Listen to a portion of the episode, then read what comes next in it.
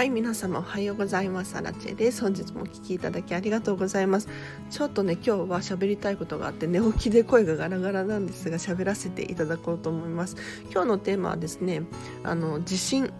災害が来る前にお片付けを終わらせておくべき2つの理由というテーマで話をしていこうと思います。もうね昨日の地震が怖すぎて私東京済みなんですけれどもうねすごい揺れましたよね。でここであお片付けしといてよかったなっていうふうに思うことが2つあったのでこれを話させていただこうと思います。まず1つ目はですね何がどこにあるのか把握しているっていうことなんですよ。皆さんどうですか？例えばもう地震が起こってね、まあ、災害が起こって逃げなければならないっていうことがあるかもしれないんですよ。避難しなければならないっていうことがあると思うんです。でこの時に何をもって逃げるのかっていうのをちゃんと把握できているでしょうか、うん、やっぱりこれらをお片付けを終えることによって把握しておく。そうするとあれがどこにあるっていうのはちゃんとパッパッと思い出すことができていざ逃げようって思ってもそれをパパッと集めればいいだけなのですごくね簡単に逃げることができるなと思います。で昨日も私地震が起こってる最中もうすごい長かったじゃないですか。揺れあの時何を思ってたかっていうとあソーラー電池があそこにあって、うん、思い出の品はあそこにある。お財布を持って、うん、逃げれるっていうふうに 考えていました。すごいねいろいろ考えてました。電池が必要だなとか、うん、充電しないといけないのでね。なのでちょっとごめんなさい。ちょっとあんまり頭が回ってないんですけれどあのすぐにこう逃げられるなっていう風に感じました。あとは防災グッズとかもそうですね。お片付けを終えて揃えておくっていうのはおすすめです。皆さん結構ほこりがねかぶっていたりとかするんじゃないかなって思うんですが是非こういったものも見直していただいてですねすぐに使えるような状態に常にしておく。うん、例えばお水をキープしておくっていうのもありだと思うんですが綺麗な状態でキープできているか、うん、いざ使おうと思った時にちょっとね埃がかぶっているっていうのはあんまり良くないかなと思うので是非常に日頃からこう回転させておいてストックを綺麗な状態でキープさせておく。こうすることによってあの使いたい時に使いやすいですしおすすめです。はい、でポイント2つ目なんですけれど物が少ないので危険が少ないっていう話ですね。で私自身がミニマリストで物がめちゃめちゃ少ないんですよ。で物が少ないと何がいいかっていうと例えば物が上から落ちてくるなんていう現象はかなり少ないです。はい、でお片付けを終わらせることによってやはり物を減らすこと物質的なものの量を減らすことによって危険が減るんじゃないかなっていうふうに思います。例えば本とか重たいものが上の方に置いてある。これがももし万が一降ってきたらすごく危ないですよね、うん、何かあの例えば物を積み上げていて地震が起こってこう雪崩のように崩れる。なんていうのもすごく危ないと思います。あとは通路ですね。避難通路がこう物で溢れてしまうなんていうことも起こるかもしれないじゃないですか。一方で私のようにね持ち物が少なければ上から物が降ってくるっていうことはあまりないと思います、うん、ちょっとポールハンガーがあるので倒れてくるかもしれないんですけれどそんなに重たいものでもないので大丈夫だと思います。なのでぜひ物の量を減らすことによってですね危険度っていうのがぐんと減るんですね。あとは物を減らすことによって収納が減ってきます。はい。これ必要ない収納っていうのが出てくるんですよ意外と。収納を減らすことによってあの部屋がすっきりと広く使えますしあとは危険が少ない。うん、例えば大きなタンスを持っているってなるとこれが倒れてくる危険っていうのもありますよね、うん、あとはテレビとかも倒れてきたりとかするかもしれないので是非あの物の物質的な量を減らすことによって危険が回避できると私は思いますのでぜひぜひこのポイント2つ、えー、と1つ目がですね何がどこにあるのか分かるでポイント2つ目が物の量が少ないから危険が少ないっていうことで話をさせていただきましたがいかがだったでしょうか？ちょっとねもう昨日からずっといろいろと考えていて 朝喋ろうと思ったんですが声がガラガラですねさすがに。うん。お聞きいただきありがとうございました。もう昨日ね本当に怖かったですよね。私東京済みなんですがなんか震度3とかなのかな？けど私家が8階なんですよ。今実家で暮らしているんですけれど。8階なのでとにかくこう揺れが大きい、うん、長かったのでどんどんこう揺れが大きくなっていってすごく怖かったんですよね。うん、あこれ家潰れるなっていうふうに 思いました。でもう地震が収まったら避難かもしれないから準備しないとって思ってもう慌ててこう洋服を着てですね、うん、いつでも握れるスタンバイっていうのかな。そうそうソーラー電池とかも持って。でもめちゃめちゃ怪しいんですけど。そうそう。していたんですよ。これがやっぱりあれどこにあったんだっけっていう風に探さなければならないってなるとそんな時間もないだろうからやっぱりねお片付けしといてよかったなって思いましたね。うん。何を持って逃げるのかっていうのがちゃんと理解できてるっていうのをすごく大切だなって思いました。はい。なのでね皆様もぜひこの機会にお片付けを終わらせてあの防災バッグとか防災グッズとかをもう整える。うん、だからほこりかぶった状態のリュックとか背負いたくないじゃないですか。だから常にこう定期的に見直していただいてですね、まあ、賞味期限が切れてるかどうかとかもちゃんと見てですね、うん、管理しておくっていうのは非常に大事かなと思います。なのでちょっと今日声がガラガラで申し訳ないんですが、もう昨日の地震がね、やっぱりね、怖かったので、皆さんもぜひぜひあの気をつけてください。多分余震とかあるんじゃないかなと思って。ね、で津波とか来るとなると怖いじゃないですか。で、そう津波とか、ま災害って地震だけじゃないんですよね。うん。水害だったりとかなんだろう火事だったりとかいろんなことが想像されると思います。もうあらかじめこれらを想定しておいてやはり必要なものは持って逃げる。うん。これがちゃんとできるのかどうか。本当に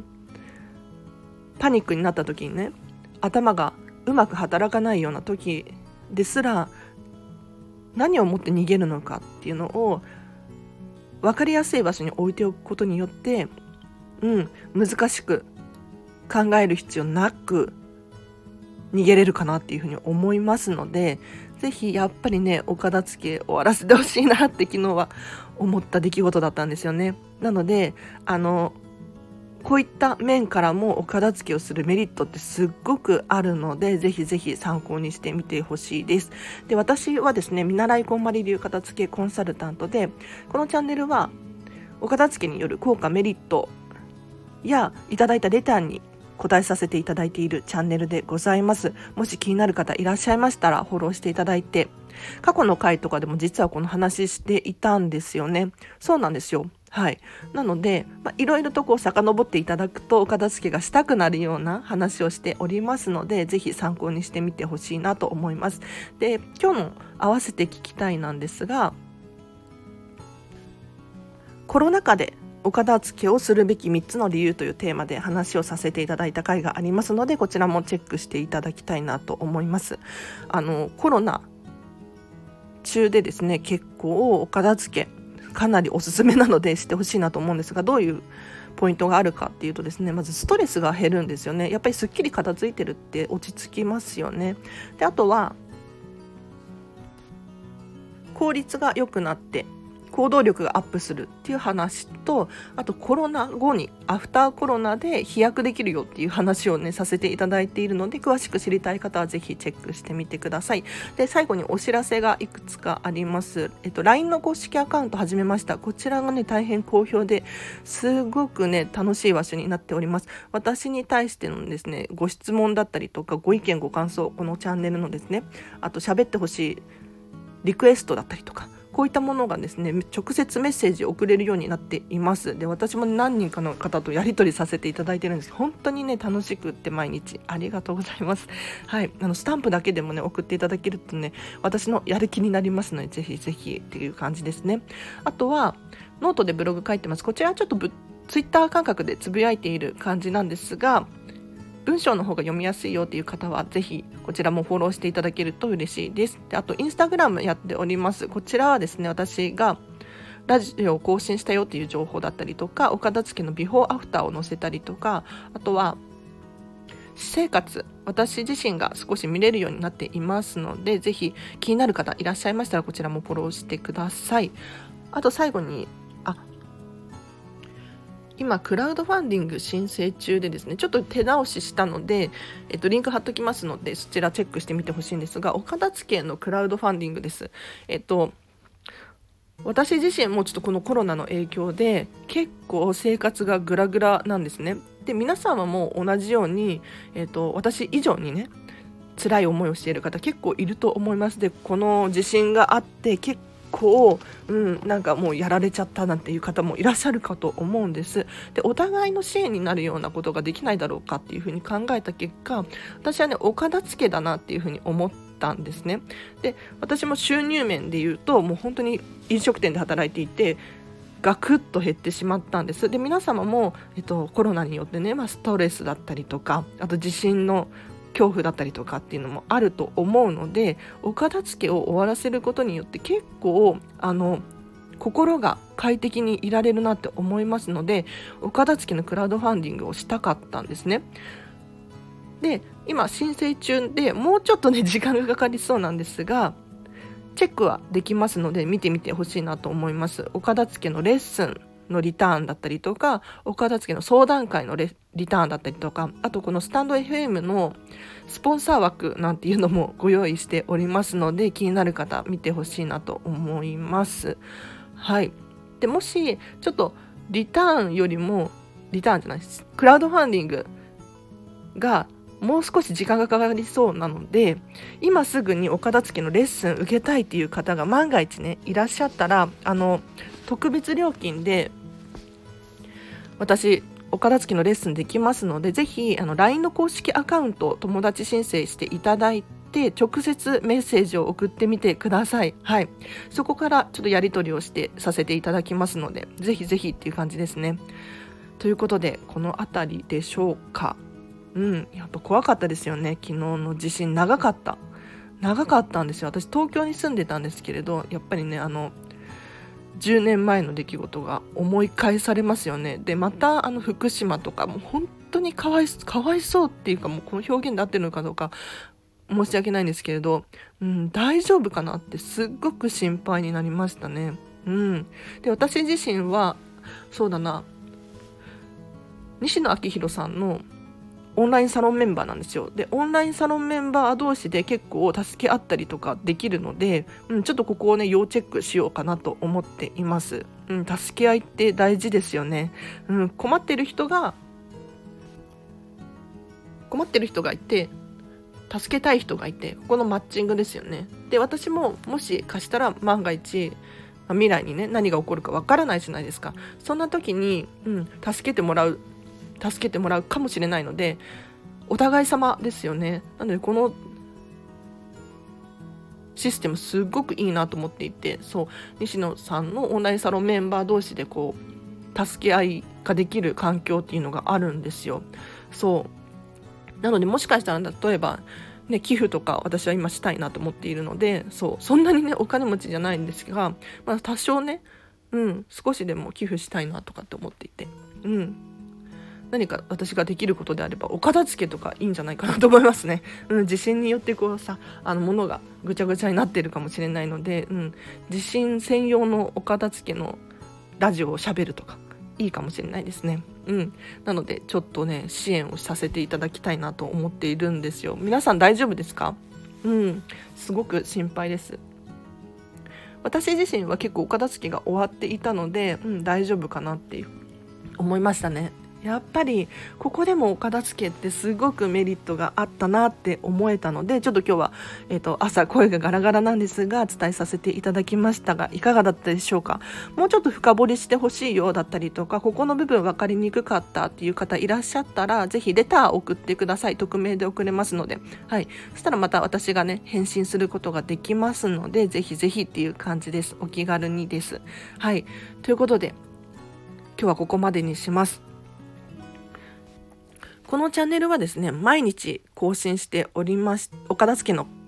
話を毎日更新しております。ぜひ気になる方いらっしゃったらこのチャンネルフォローしていただいてまたお会いできるのを楽しみにしております。はい。ということで皆様ちょっと今日は、えっ、と、バタバタ忙しいかもしれないんですけれど、このチャンネル聞いていただきありがとうございました。あの、身の安全がね、第一だと思いますので、とりあえず、あの、今、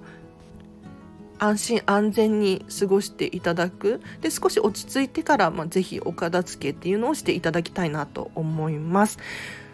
では今日も皆様無事にね一日が過ごせますようにあらちでした。バイバイ。